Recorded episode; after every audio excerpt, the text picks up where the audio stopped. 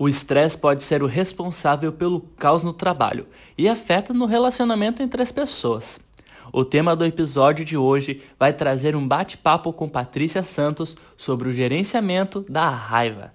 Então, pessoal, respira fundo porque está no ar o Projecast. Esse programa é uma produção do endomarketing.tv. Está no ar o Projecast. Olha, não tem jeito. Seja por pressão social, problema na família, dívida, tudo mexe com o nosso psicológico. Mas a raiva também vem do trabalho. E aí, como lidar com essa situação? Como controlar as emoções e manter a calma? Bem, eu não tenho essa resposta, mas a Patrícia Santos, convidada do podcast de hoje, tem. Bem-vinda, Patrícia. Obrigada, como é que vocês estão? Olha só, Patrícia, eu queria é, antes da gente começar o nosso bate-papo, queria contar um pouquinho para os nossos ouvintes quem você é. Patrícia é consultora e palestrante com foco no desenvolvimento pessoal e profissional das pessoas.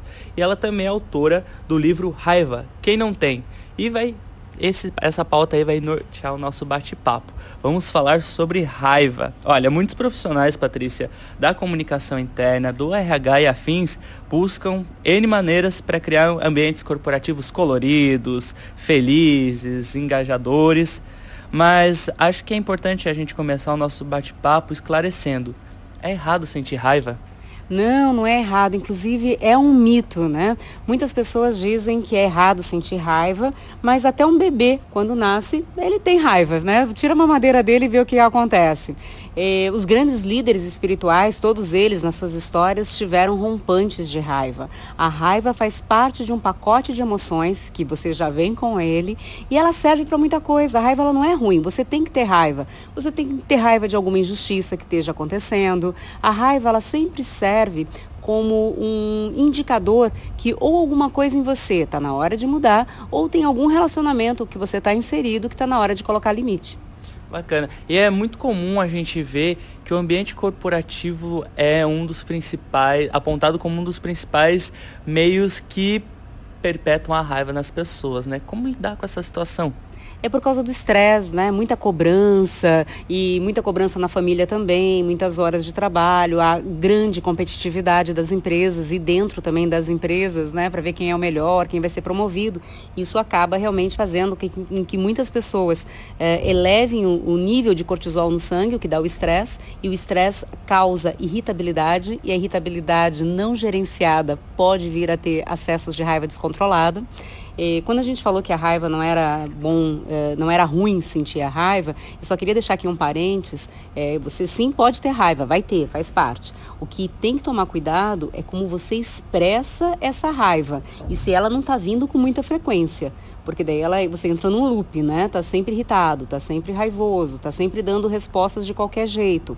E, numa pesquisa que nós fizemos, 46% das pessoas disseram que já tiveram problemas por excesso de raiva no trabalho. Isto é, ou perder emprego, ou perder uma oportunidade né, de, é, de melhoria, de crescer dentro da empresa. E muitas mesmo agora tiveram problemas, inclusive, de assédio moral, né? Com certeza. E uma situação importante a gente mencionar aqui e que eu queria que você contasse para os nossos ouvintes é que muitas dessas situações onde há um conflito por causa da raiva, às vezes não parte nem da gente, né? A raiva e parte dos outros. Como lidar com esse tipo de situação, principalmente no ambiente corporativo? quando você está lidando com alguém que está num, num acesso de raiva. Isso, isso. É, aqui, olha, gente, uma dica bem bacana. Jamais peça calma para quem está com raiva, porque você vai estar tá detonando. Né? Então, sempre você, primeiro, respira. Primeira coisa que muda quando muda uma emoção é a tua respiração, teu padrão de respiração. A respiração para você se acalmar, para poder trazer o que a gente chama de ativação para o teu pré-frontal, porque até então, quando a pessoa está com acesso de raiva, é o cérebro reptiliano que está acionado. Sempre que você é, capta, né, o teu cérebro capta uma ameaça, seja, seja verdadeira ou que, da tua imaginação, mas que ele acha que é uma ameaça, ele simplesmente existe uma coisa no teu cérebro chamada amígdala. E a amígdala diz, Ih, deu ruim aqui em cima. Então ela avisa a suprarrenal. A suprarrenal descarrega na tua corrente sanguínea noradrenalina, adrenalina e cortisol para te preparar para a luta, fuga ou para o congelamento. Por isso que muitas pessoas saem correndo e outras vão para vão a briga, né? E não necessariamente uma briga de, de tapas, mas pode ser até uma briga de você sabe com quem você está falando? Né? Que manda quem pode, obedece quem tem juízo. Então pode ser até com palavras ríspidas também. É, esse cortisol na rede sanguínea, ele é, esses três hormônios, principalmente o cortisol, é o hormônio do estresse. Então, o que, que a gente tem que fazer? Fazer com que volte a ativação para o pré-frontal, porque toda vez que tem cortisol, ele simplesmente corta a conexão com o pré-frontal e a pessoa para de pensar, para de analisar, para de ponderar. Então, primeiro, respira. E a respiração legal é 4462. Puxa o ar em 4, lá para o estômago, segura 4, solta, soltando o ar pela boca em 6, espera 2 e respira de novo. Se você conseguir respirar três vezes profundamente, com certeza você já vai se acalmar. Qualquer movimento bilateral, isto é, com os dois lados do corpo, ativa também teu pré-frontal. Então, assim, ó, tá numa reunião que tá fervendo, pede um tempinho para irem tomar um café, sai para tomar o um café, caminhe 20 passos, suba uma escada, é, troque um objeto de mão durante 20 vezes. Qualquer movimento que você faça 20 vezes, né, com os dois lados do corpo, vai trazer também ativação para o pré-frontal. E para a pessoa que está muito estressada na tua frente, converse com ela sobre as consequências daquele comportamento. Detalhe, nunca falando das consequências negativas, porque senão ela se sente ameaçada e de novo vai vir o, o, o cérebro reptiliano a, ativado, né? Então sempre fale assim, ó, olha a imagem que você está passando, você aqui querendo ou não é o chefe, é o dono, né? Você precisa que as pessoas trabalhem com vontade na tua empresa, que elas vão atender também os seus clientes. Então fale das consequências, isso vai ajudar bastante. E as empresas te procuram para falar, Patrícia, me salva, aqui na empresa tá um caos, os colaboradores estão doidos, subindo pela parede, raiva, cheio de raiva. As pessoas, as empresas te procuram e quais as dicas que você dá para as empresas poderem gerenciar os departamentos de RH, comunicação interna e afins?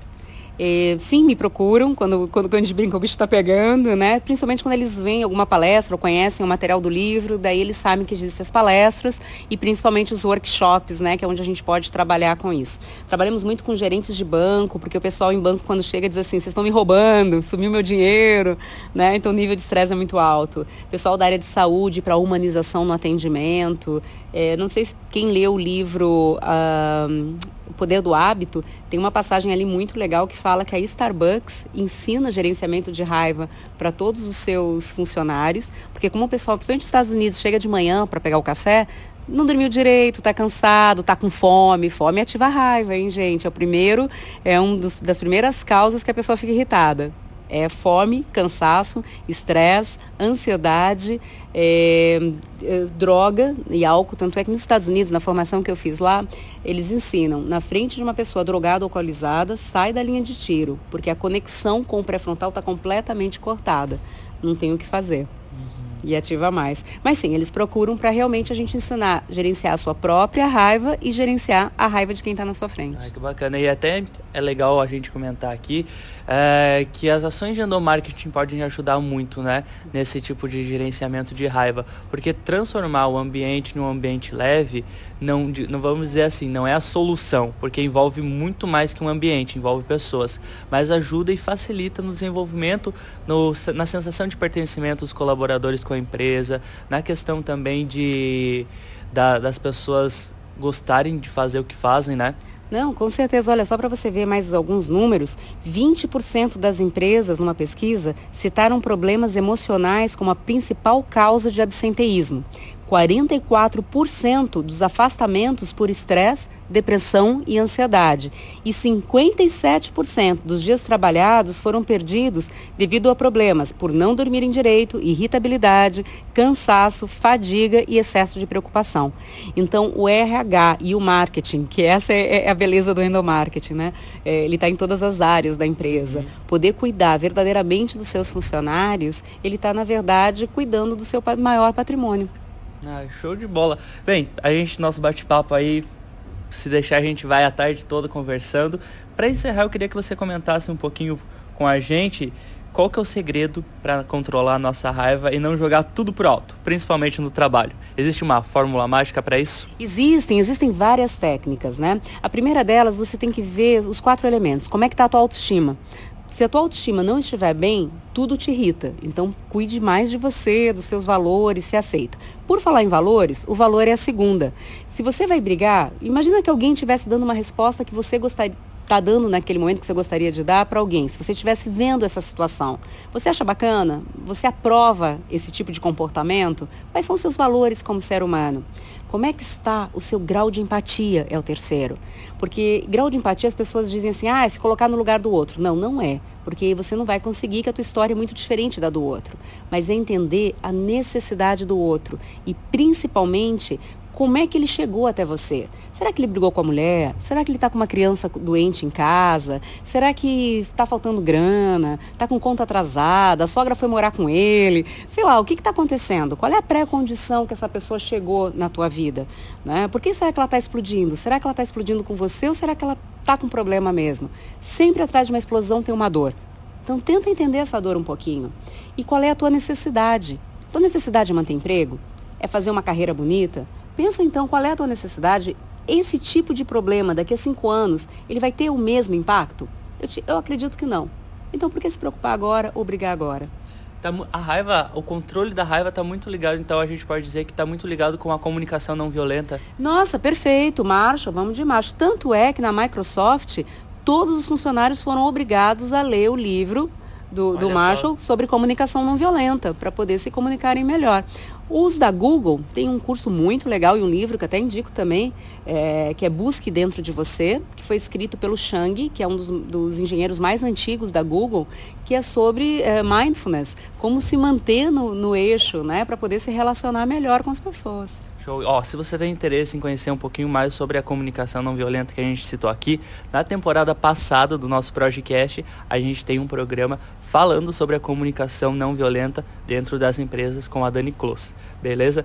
Mas voltando aqui para o nosso bate-papo, Patrícia, para encerrar de vez, eu queria que você contasse um pouquinho o que, que as pessoas vão encontrar no seu livro e como fazem para conhecer um pouquinho mais sobre o seu trabalho. Meu trabalho vocês podem conhecer né, nas mídias sociais Conexão Patrícia Santos, no site patriciasantos.com.br e o livro Raiva Quem Não Tem. É, YouTube também, Conexão Patrícia Santos. No, nesse livro, ele foi um projeto, depois de uma formação que nós fizemos, nós que escrevemos em três, Maria Eugênia Belzac e Isabel Stepansky, uma na área de educação, Maria Eugênia com doutorado em educação nos Estados Unidos, a Isabel, uma das melhores coaches que tem no Brasil, psicóloga, e eu da área de marketing. Então, li, é, juntando né, essa parte comportamental com a área, com a área de negócio.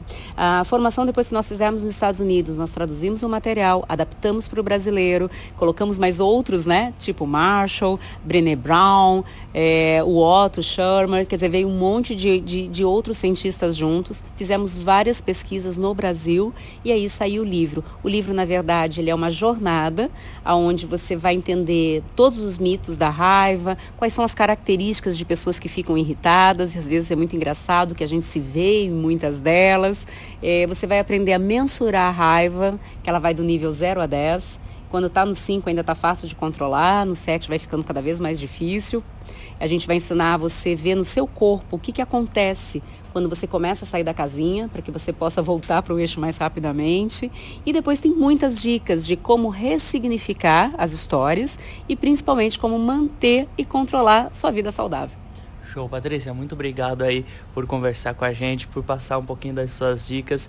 E se você aí que tá com raiva, respira, calma, não é? Respira, inspira, respira e não pira. É isso mesmo. Pessoal, muito obrigado pela companhia. Se você quiser saber um pouquinho mais sobre assuntos voltados aí para comunicação interna, gestão de pessoas e liderança, não deixe de acessar o nosso site endomarketing.tv. É isso aí, obrigado pessoal e até a próxima.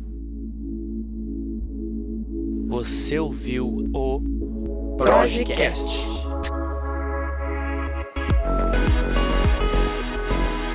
Produção e edição Igor Lima.